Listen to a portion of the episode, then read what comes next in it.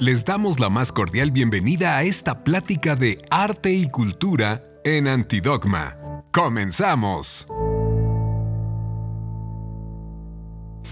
¿Qué tal? Buenas tardes. Estamos ahora con Ana Francis Moore. Estamos muy contentas de tenerte esta tarde aquí en Antidogma, la revista de arte y cultura de la Universidad de la Comunicación. Te platicábamos que en este nuestro tercer número estamos enfocándonos a perspectiva de género. Y pues, ¿quién más para hablar de perspectiva de género que un personaje muy conocido en el mundo del cabaret, en el mundo del teatro, pero pues también que tienes una gran trayectoria en el activismo y que pues sabemos que tienes bastante estudios o estudios también vinculados con las cuestiones y las especificaciones de la teoría de género. Entonces nos gustaría que nos platicaras desde tu arista qué relevancia tiene en el momento presente el trabajar en tu materia con una perspectiva de género. No, bueno, toda. Hay una, hay una frase muy conocida que dice no hay nada nuevo bajo el sol, ¿no? que creo que es una de las grandes mentiras del patriarcado. Sí hay muchas cosas nuevas bajo el sol, que es básicamente todo el mundo de las mujeres, que no ha salido a la luz, pero en todas las áreas, pues, ¿no? Hace rato venía yo justo manejando con el cinturón de seguridad, que me zurra el cinturón de seguridad. Le dije, es que esto no está diseñado para las mujeres. Ah, otra cosa más que no está diseñado para las mujeres. Yo me lo ya yo loca.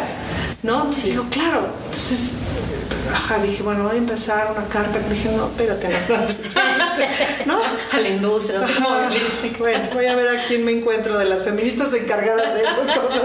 A ver si le voy los cinturones de los coches, por favor. Pero bueno, el mundo no está construido para las mujeres. Totalmente. Entonces, pues nos estamos abriendo espacios en todos lados. Entonces, hay todo nuevo bajo el sol. Mm. Ahora, en el arte, eso es una maravilla, porque justo, pues apenas le levantas tantito la falda a la narrativa y te empiezas a dar cuenta de que la narrativa es aburrida, es una, es como una sola historia contada millones de veces en Hollywood, en las series, en las historias, en la telenovela, etcétera, etcétera, ¿no? A veces mejor contada, a veces eh, menos, menos bien contada. Pero si empiezas a cambiar la lógica de la narrativa poniendo a las mujeres, entonces, ah, las reglas empiezan a cambiar, entonces mm. hay otras posibilidades de historia, ¿no? Hay, o sea, si, la historia central de un hombre y una mujer no es el amor, mm. Ah, caray, entonces ¿cuál es? Entonces se abren millones de posibilidades, ¿no? Y como se abren millones de posibilidades, otro mundo es posible, ¿no? Em, y en el arte eso es muy claro. Ahora, ahorita es un gran momento. Recién participé en la Muestra Nacional de Teatro, en una mesa sobre justamente igualdad de género y tal. Y fue la primera muestra nacional de teatro con género en la historia. Y nos costó sangre, pues, ¿no? Pero sí había claramente como una especie de sensación de, oigan, ya se ven mal. O sea, así como compañeros de teatro, de veras, ya que mm. estén negando la existencia del patriarcado híjole, se ven bien ignorantes, se ven súper mal, se ven retrógradas. Es como, como en estos momentos negar la existencia del neoliberalismo, negar, negar el extractivismo, es como, te ves mal, ¿no? Entonces yo les decía, a mí olvídense el feminismo, a mí me preocupa su prestigio, tanto hombres, se ven muy mal. Entonces, en ese sentido me parece que es un gran momento para el arte y me parece que es un gran, o sea, para el arte por la cantidad de posibilidades eh, que se abren a partir de que quitas la centralidad a lo masculino y te abres a lo universal. Y además el día de hoy no es casual porque eh, se armó una rebambaramba en Bellas Artes debido a la presentación de esta exposición de Zapata más allá de Zapata, ¿no? Y lo que ha causado, y digamos, cuadro tan, o sea, la tradición de la silla madonio mexicanismo, que es algo nuevo de los 90 y que sin embargo ahora el que se aterrice en un icono tan pues consolidado como lo de Zapata y lo que ha levantado, ¿no? Que también nos lleva a todas estas nuevas, pues creo discusiones que a lo mejor digo, siempre han estado ahí las temáticas, más no puestas tan en el candelero y quizá la mediatización y las redes sociales hacen que necesariamente se tengan que tener estas conversaciones. Y la ola de conservadurismo, ¿no? Eso. Yo de pronto empiezo a pensar que si esta misma exposición hace 10 años hubiera causado tanto escosor, y puede ser que no, no lo sé, ¿no? Pero la ola de conservadurismo es importante. El empoderamiento que adquirieron los conservadores a la hora que Peña Nieto declara, vamos a hacer matrimonio igualitario para todo el país, que fue lo peor que nos podía haber hecho, porque fue lanzarse como el borras a una estrategia, a una estrategia no consensuada, ¿me explico? Para que claramente ya me parece que visto desde la perspectiva de los años, claramente fue una petición de la derecha para poder salir a la luz, ¿no? O sea, fue una petición como del Frente Nacional de la Familia y de todos estos movimientos, porque es palitos uno, pues, ¿no? O sea, lanzas una iniciativa así que era evidente que no iba a pasar, ¿no? Para poder salir el movimiento en contra y organizado en 10 minutos, ¿no? Que pues está muy sospechoso. Entonces, y, aparecen estos camiones de no te metas con mis hijos y etcétera, etcétera, y todo este movimiento armadísimo, ¿no? Que es una ola de conservadurismo que es este, regional, que es una estrategia regional en toda América Latina, en el Caribe es fuertísimo, y que son estos grupos evangélicos neopentecostales, grupos eh, de ultraderecha, fanáticos, etcétera, muy asociados con la oligarquía, muy asociados con el poder económico y que son de peligro, ¿no? Y que se nos colaron al gobierno de la 4T por medio del Partido Encuentro Social y, ¿no? Y que se cuelan, es decir, es, me parece que estamos también en otro momento político en el que podríamos ya ser más maduros con la más maduras con la creencia religiosa de la gente y poder aceptar que tenemos un presidente creyente y que lo diga abiertamente y que me explico y, como mirarlo sin tanto, o sea, mirarlo sin Benito Juárez de por medio, pues, ¿no? Em, siempre y cuando se conserva el Estado laico, pues, no se convierta en un Estado confesional, sin duda, ¿no?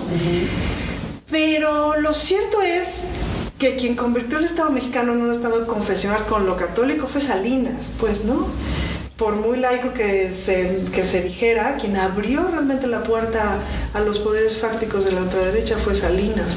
Y se dieron fenómenos como el Padre Macía y los Millonarios de Cristo, y se dieron estos fenómenos de los grupos de poder eh, de ultraderecha educando a los hijos de los ricos, que tenemos ahora como resultado toda esta clase de tecnócratas inútiles, conservadores, que nos dejaron el país en ruinas.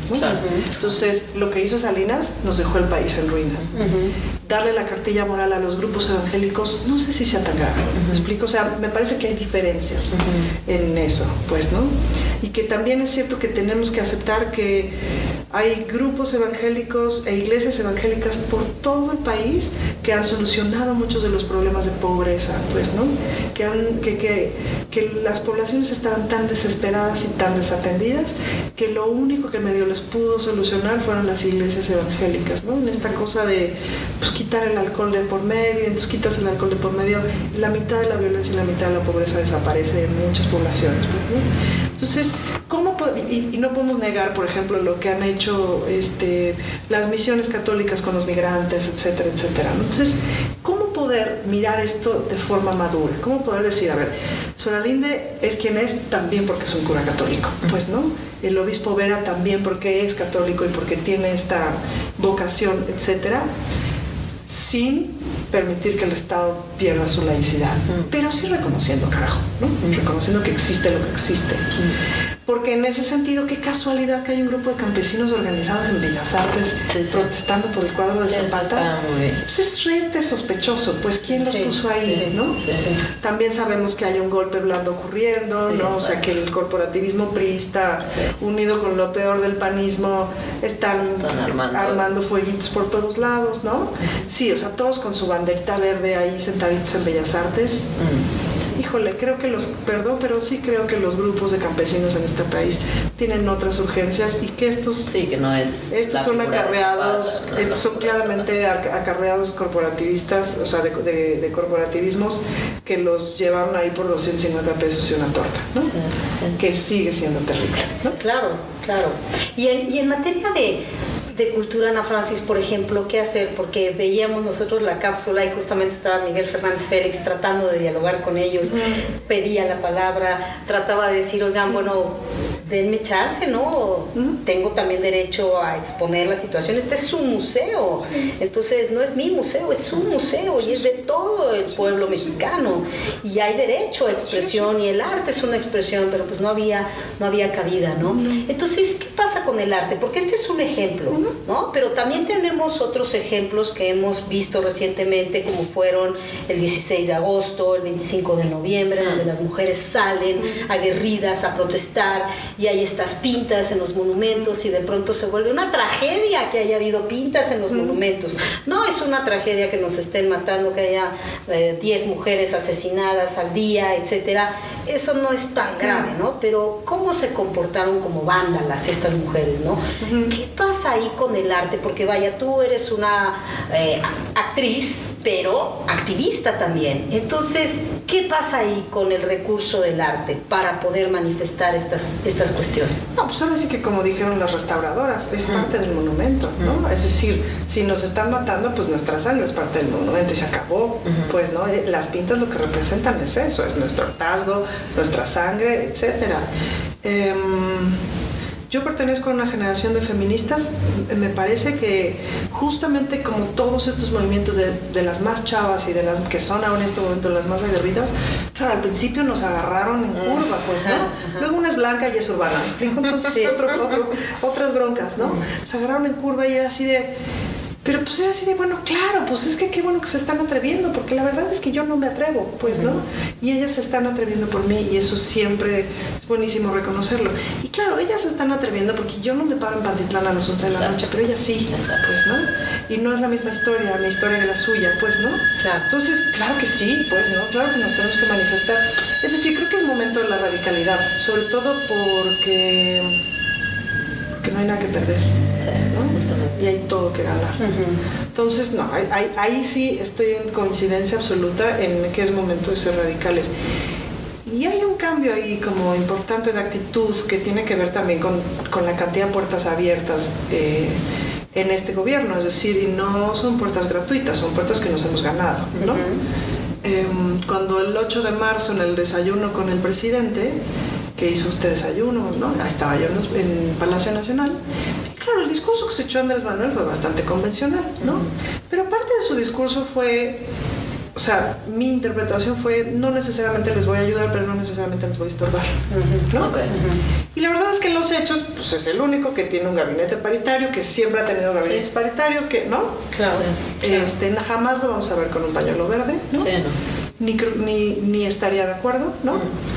Pero no creo que se ponga a evitarlo, pues, ¿no? O sea, me parece que sí sabe que hay otras cosas más importantes y más urgentes. Claramente él no cree en la existencia del patriarcado como un problema, sino como que cree que arreglando la corrupción poco a poco se arregla todo lo demás. No, no necesariamente deja de tener razón, es decir, el patriarcado también es una relación corrupta entre, entre géneros, ¿no? Em, y el patriarcado, al fin y al cabo, es la síntesis de la corrupción, pues, ¿no?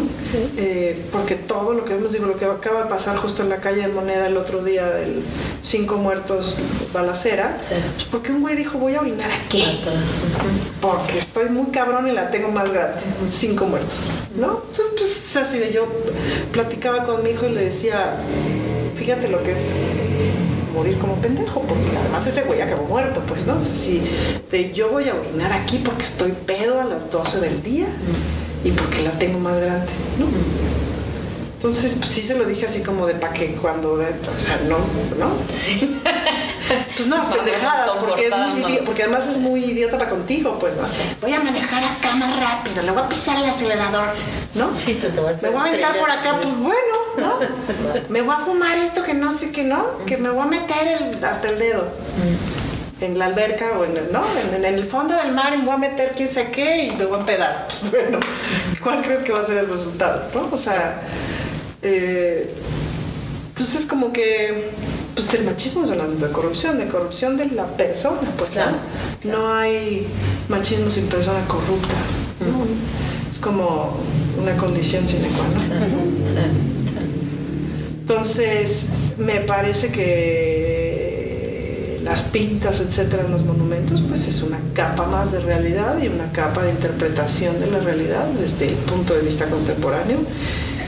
Y unas están bastante artísticas. Sí, claro, por cierto, ¿no? Ahí hay una propuesta. Claro, y además, bueno, pues muy válida la idea que, que tienen las restauradoras, que ya se ha estado llevando a cabo, de registrar todo eso, porque eso es parte de la memoria cultural, histórica que tenemos en México, ¿no?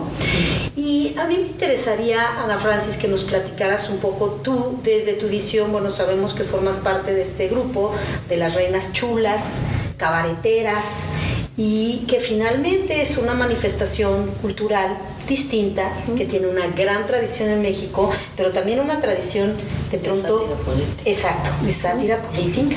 Y entonces, pues ustedes han estado usando este recurso también, no solo como denuncia, sino también como una herramienta de reacción al otro, ¿no? Darles cachetada con guante blanco, pero sacudir un poco las conciencias, ¿no? Y en ese sentido me gustaría que nos platicaras eso, cuáles son estos recursos que te permite tener el cabaret y que obviamente pues ahora ustedes en el vicio, hábito, eh, en fin, que tiene una gran tradición de esto, platícanos un poco de esto, por favor. Pues fíjate que justo hace rato estaba leyendo que Eugenio Derbez declaró que el feminismo le ha dado la madre a la comedia porque entonces hay que ser políticamente correcto y entonces ya no te puedes divertir y no sé qué. Y fíjate que qué visión más equivocada, porque otra vez volviendo a la narrativa, ¿no? Es así de, lo único que tienes que hacer es quitarle el machismo a la comedia para que la comedia crezca. Y entonces tengas unas otras herramientas, pero miles de millones de herramientas. Pues de veras es como, como quitarte una venda de los ojos, pues, ¿no? Entonces, en ese sentido, para nosotros ha sido un camino de veintitantos años de construcción del humor, de pensarlo, de analizarlo, de seguirlo construyendo y reconstruyendo y volverlo a pensar para mover los vicios del lugar. O sea, la síntesis o la base teórica de la comedia es eh, se construye a partir de los vicios, ¿no? de los vicios de los personajes, de los vicios eh, de una circunstancia, etcétera, una circunstancia viciosa, en donde el personaje, pues por su propia estupidez, pierde y tú te ríes porque es ridículo, porque las personas somos ridículas y nos reímos de poder ver como la ridiculez ahí proyectada. ¿no? Pero, ¿qué pasa cuando cambias lo que consideras un vicio? Es decir, antes nos reíamos de un personaje indígena porque era indígena explico? O sea, nos reímos de la India María porque era indígena. No porque era mensa, no porque era lista, no porque era este correlona o qué sé yo, no, o lo que sea, sino porque era india, ¿no? Claro. Em, o nos reíamos del chavo del ocho porque era pobre, mm. ¿no? No por cándido, no por, sino porque era pobre, o nos reíamos de ñoño por gordo, mm. no porque era hojaldra, no porque era este mamón, no, sino por gordo, pues, ¿no? Mm. Entonces, ¿qué pasa si cambias eso? ¿no? O sea, si dices, a ver, güey, pero no es que sea gordo, pero es que es un mamón insoportable, este, presumido, fresa, opresor, qué sé yo. Y entonces empiezas a meterle la complejidad en los vicios, que eso es lo que hace el cabaret, ¿no? Y claro, nos quitamos de toda esta eh, cosa infame de reírnos de la pobreza, de reírnos ser mujer, de reírnos de los estereotipos, pues, ¿no? Si no, empezamos a complejizar en el humor. Y pues sí, formamos parte de un movimiento mundial que está buscando eso, pues, ¿no? Eh, entonces, hay una serie de movimientos mundiales que estamos buscando otro tipo de narrativas y otras reglas y otras lógicas, ¿no? Y que, pues, por, supuesto, cuestionando las anteriores, pero sobre todo ampliando. ¿Me explico? Es que eso es como lo bonito del feminismo, que el feminismo no opta por la destrucción de nada, sino por la ampliación de todo, pues, ¿no?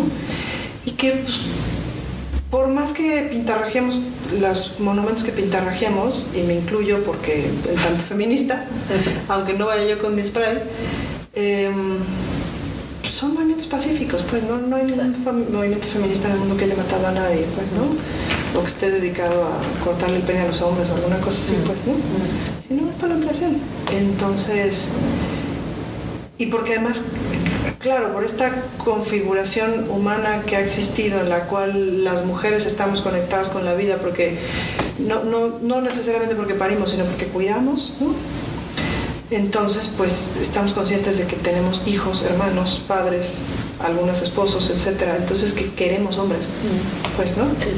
Entonces, pues por más que estemos en la lucha contra el patriarcado, amamos hombres. Entonces, no hay nada que hacer más que trabajar también por esos hombres. Pues, em, entonces, en este cuestionamiento como de las narrativas, etcétera, pues sí, existe un cuestionamiento bien importante sobre el humor sobre cómo se construye uno.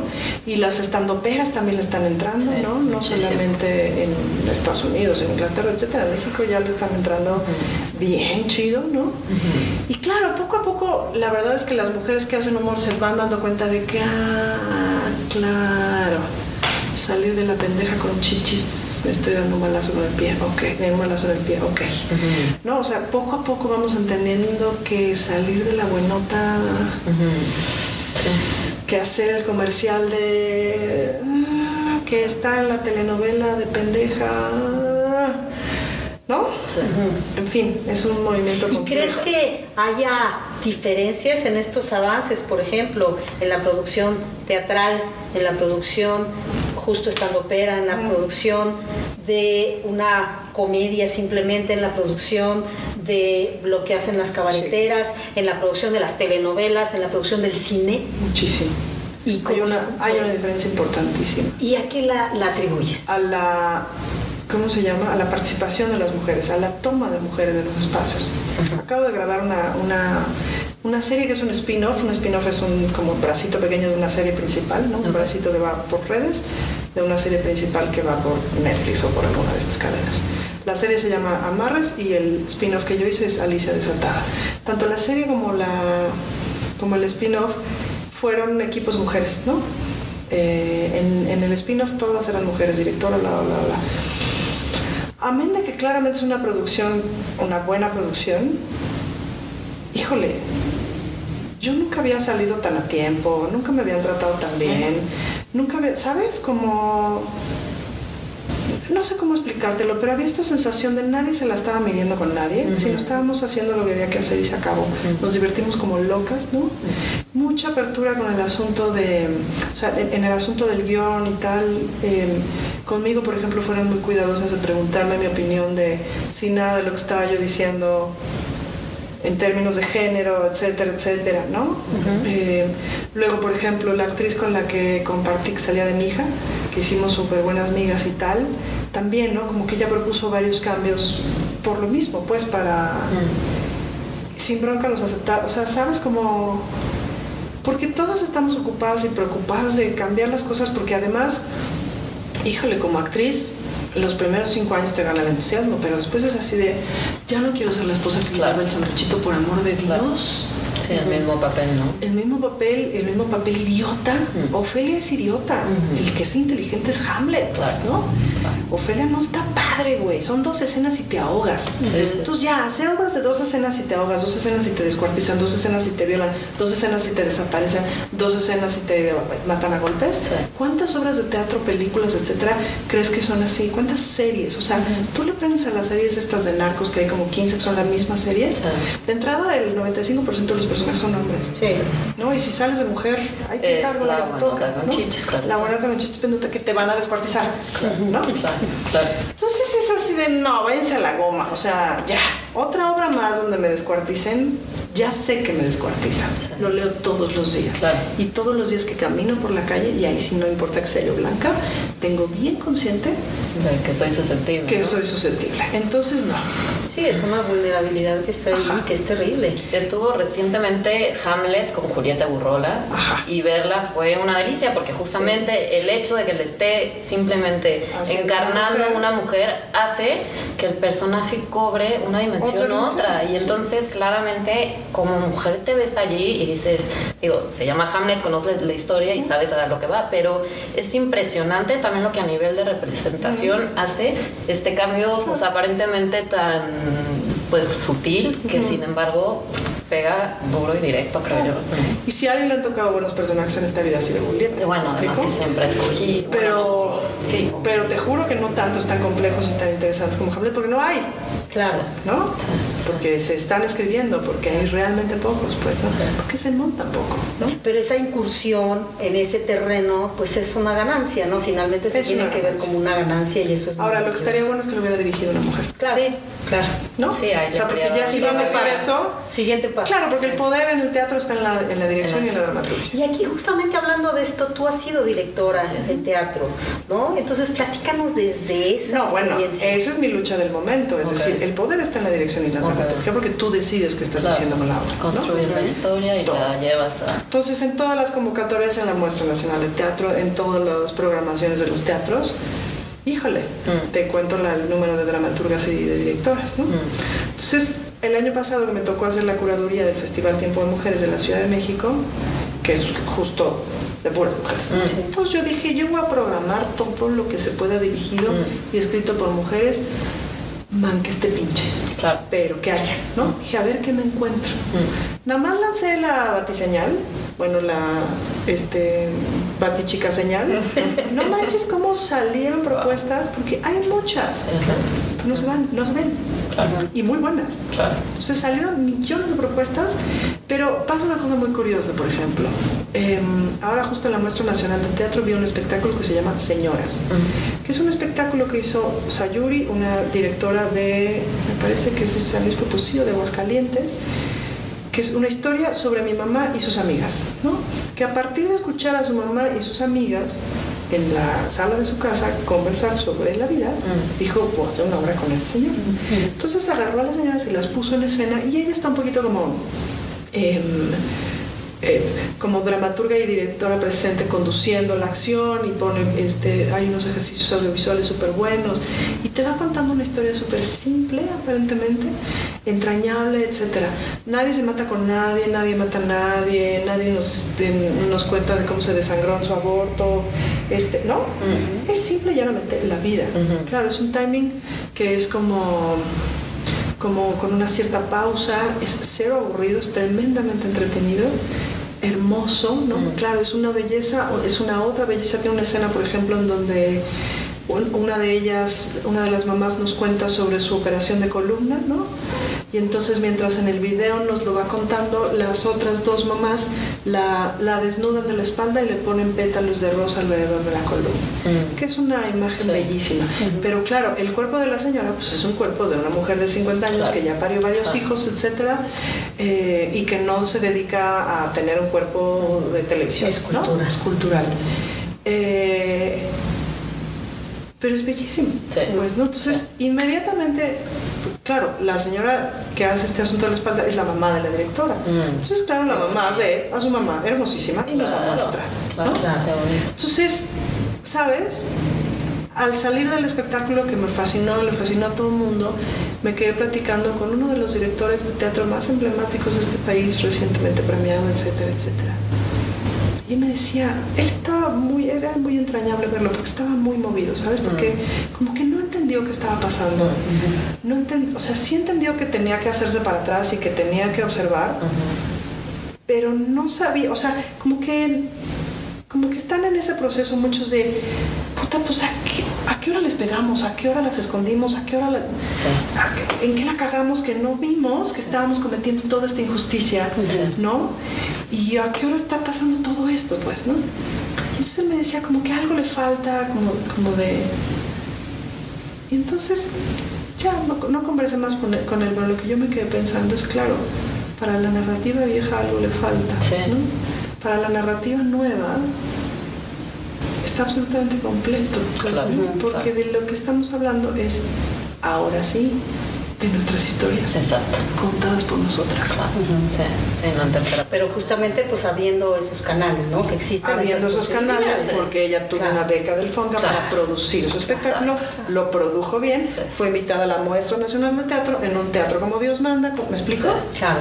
De ahí que la importancia de la política cultural con una perspectiva de género atravesada por la perspectiva de género es fundamental. fundamental. Y parece ser que por fin empieza sí, sí. a caminar, ¿no? Empieza a caminar. sí, no, no, un poco sobre la Liga Mexicana de Mujeres de Teatro, ¿no? Que también creo que es algo de reciente creación. Pues justo a partir de que el año pasado solicitamos que la Muestra Nacional de Teatro tuviera paridad de género, es decir, que hubiera igual de dramaturgos que de dramaturgas, etcétera que nos dijeron que no, ¿no? Es decir, el consejo curatorial dijo, no, que porque la, ya saben, mm. la institución se hizo re pendeja, ¿no? Mm. No supo tampoco, ¿no? Como qué hacer, porque nadie ha pedido paridad de género en dramaturgia, en mm. dirección, etcétera, etcétera. Pues de ahí se armó, de, repente, SAS, todo el viejerío y 300 mujeres de todo el país y se organizó el primer encuentro de mujeres de teatro en la muestra nacional del año pasado, ahí pegadito y tal.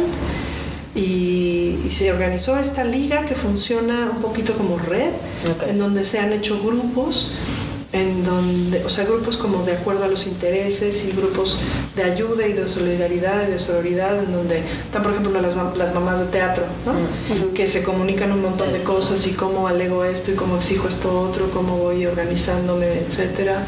Y es que, eh, perdona que te interrumpa, pero que esto se me hace crucial, porque son todas estas también cuestiones que estaban invisibilizadas, porque pareciera que la profesión, ¿no? Eso, la profesión del arte, en primera ni siquiera de pronto se consideraba tal, pero pero ya que ahora es, ok, es una profesión, sí, pero la mujer también de pronto es madre, esposa. Bueno, claro.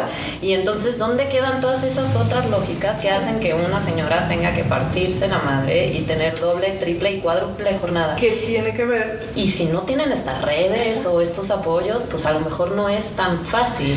¿Qué tiene que ver con hacer el mundo habitable para, para las niñas y para las mamás de los niños?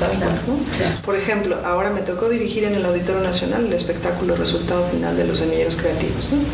con Esther Hernández, que es la directora de vinculación cultural de la Secretaría de Cultura Federal, este, en una cosa le digo, oye, tales de mis colaboradoras van a tener que ir a, esta, un campamento que hicimos de cuatro días con sus hijos, porque dijo, sí, claro, por supuesto. Esta es una oficina en donde las señoras trabajamos con nuestros hijos.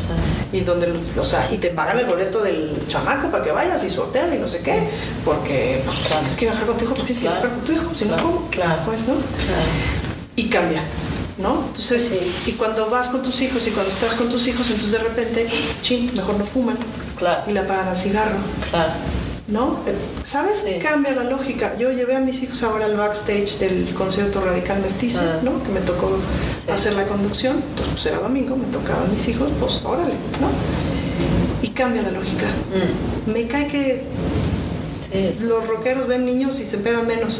Y entonces, ¿sabes? Como pero ni modo que no sea un lugar apto para niños. O sea, es el zócalo, ¿me explico? Sí, claro. Tiene que ser apto para niños porque además las personas tenemos hijos. Claro, ¿no? claro, claro.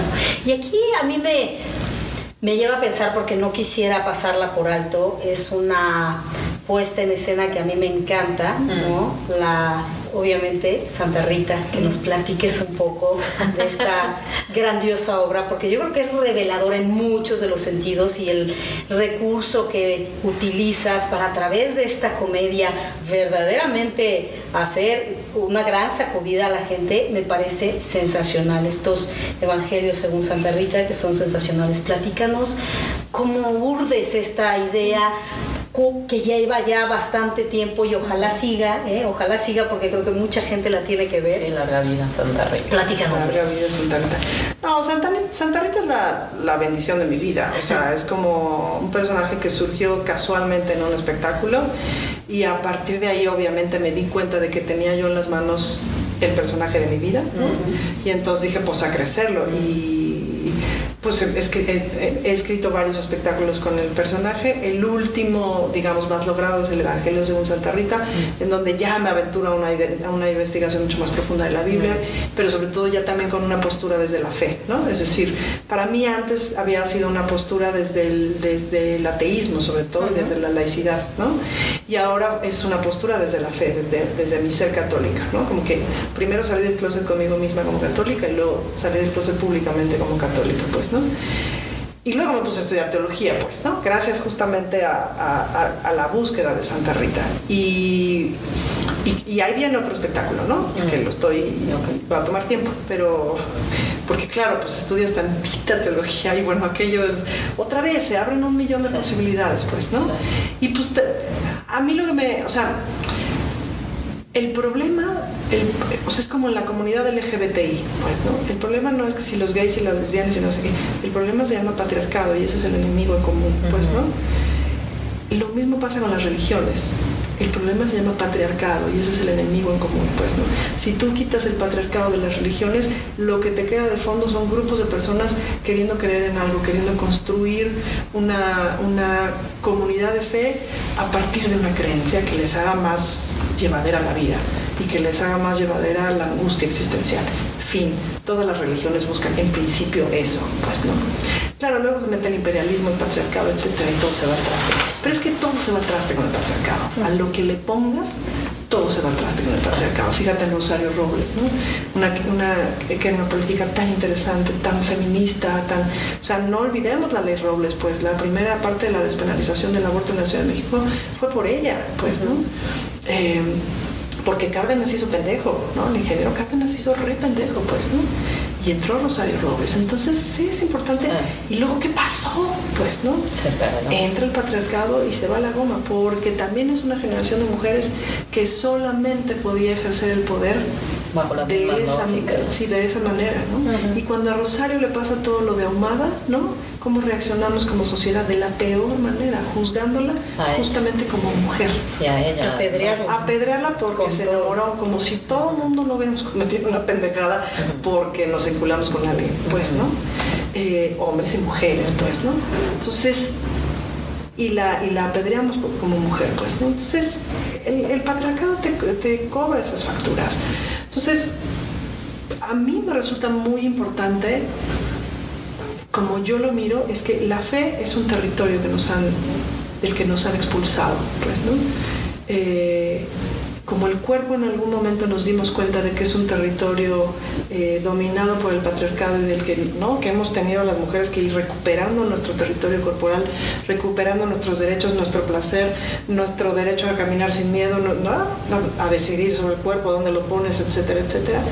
De la misma manera, la fe es un territorio que nos ha expulsado, pues, porque te han dicho que la fe es una cosa horrorosa, que claro, nos va de la chingada en esa narrativa de la fe, a las mujeres especialmente nos va fatal, pues, ¿no? Lesbianas, bueno, ni te digo, pues, ¿no? Pero cuando le estudias tantito los fundamentos, pues no es eso. Pues en realidad estos grupos antiderechos, estos grupos como el Frente Nacional de la Familia, etcétera, etcétera, son de una herejía brutal. Están yendo completamente en contra de las bases del cristianismo. Así de sí y son casi, casi odiadores de Dios. O sea, de veras, de veras son casi odiadores de Dios. Y me parece que vale la pena desenmascararlos, pues me parece que vale la pena desenmascarar. Entonces, si entendemos la fe como un territorio, ¿no? Me parece que es momento de desenmascarar a quienes han invadido, extraído lo mejor de ese territorio, mm. que son justamente las, no las iglesias necesariamente, ¿no? sino los grupos específicos de ultraderecha dentro de los movimientos eclesiales. Bolsonaro no tiene nada que ver con Solalinde. ¿Me explico? Aunque profesa la misma fe, pero hay una distancia garrafal. Queremos más Solalindes y no queremos Bolsonaro. Claro, claro, claro, Pero entonces el problema, insisto, no es la fe, no es necesariamente la religión, es el puto patriarcado. Sí, inserto en todos lados.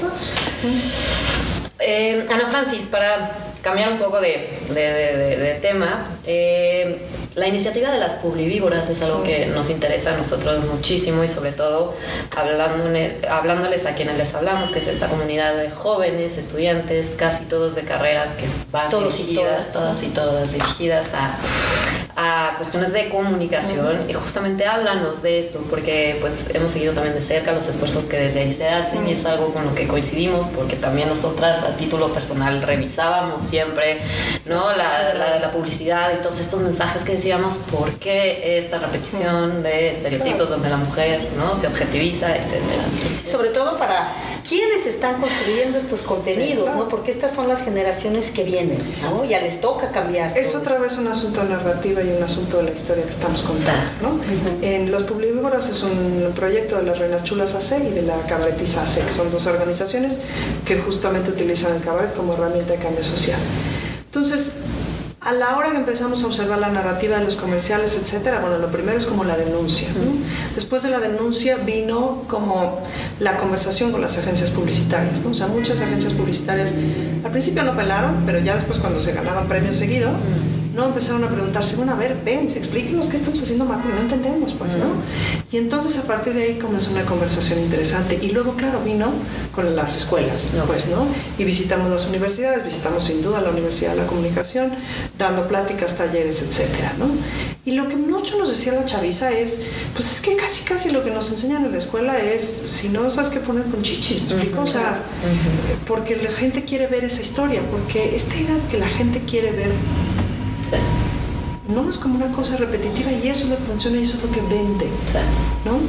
Y yo recuerdo una vez a uno de los, de los premiados por el, por el buen comercial, digamos, por el comercial que justo no aludía a estos estereotipos de género o de clase o de condición socioeconómica o de etnia, etcétera, que decía, yo no puedo hacer un comercial que no pueda ver mi familia.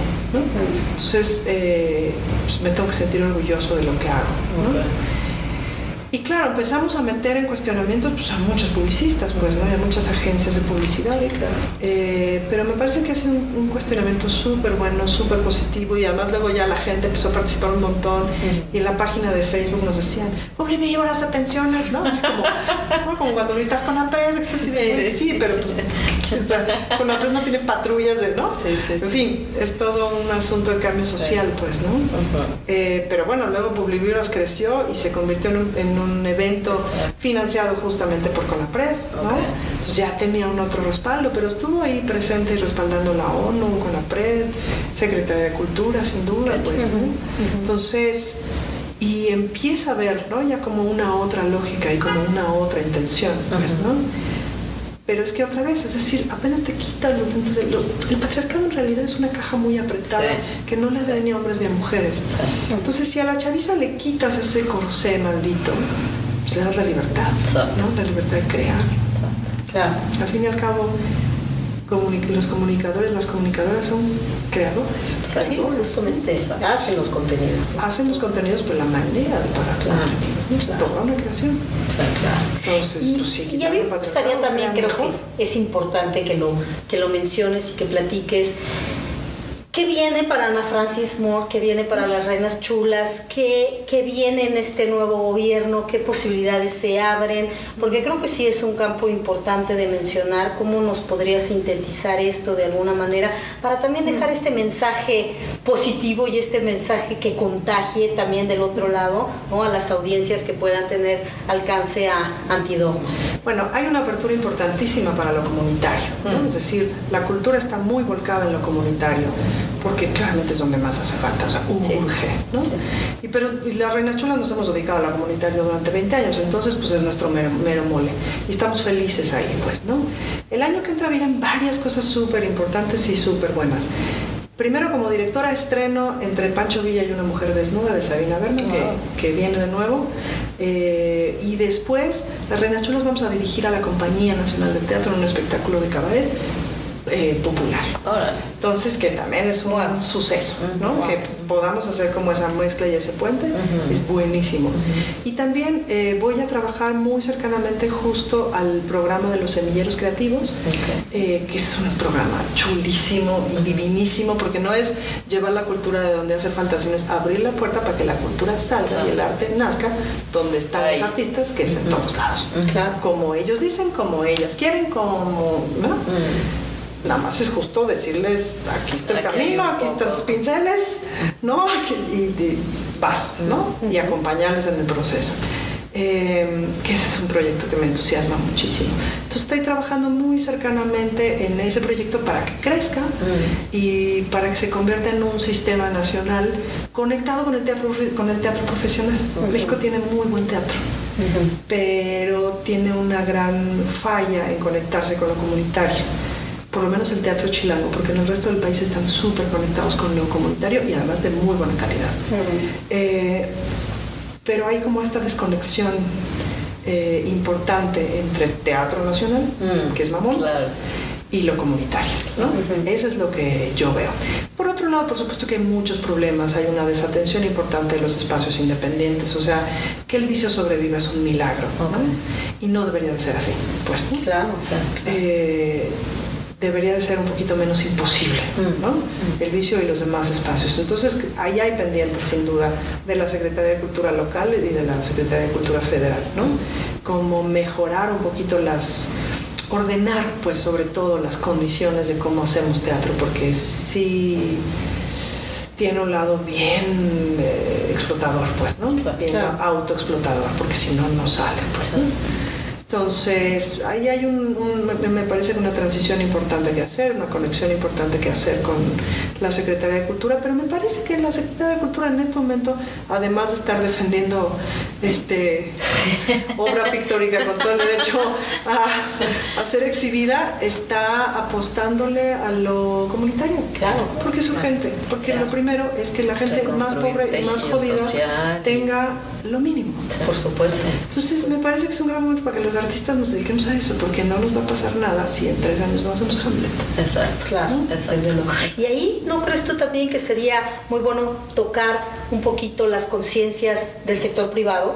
Porque me parece que, ahí también tendrían que ponerse... Hay una legislación que arreglar, porque el sector privado no, tiene manera de donar dinero. Pero tienen que, exacto. Pero, no tiene manera claro, de hacerlo. Es lo mismo que decíamos hoy con los museos, ¿no? Los museos no pueden cobrarle un FIS por el préstamo de obras entonces no es posible, pues es que te pones la soga al cuello. Si yo soy empresario y quiero donar a una obra de teatro tantos millones, no puedo.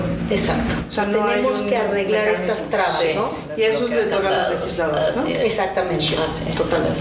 Perfecto, perfecto. Pues Ana Francis, te agradecemos enormemente. Realmente creo que ha sido una delicia platicar contigo y esperemos que también estas palabras nos sirvan para mover las conciencias de las juventudes universitarias y de todo aquel que tenga acceso a Antidogma.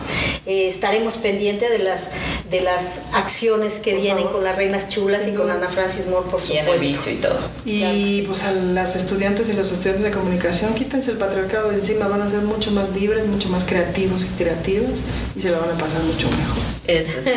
Eso es todo. Muchas gracias. gracias. Esta plática fue presentada por Arte y Cultura en Antidogma. Para más contenidos como este, no olvides seguirnos en las redes o búscanos en la web como antidogma.mx.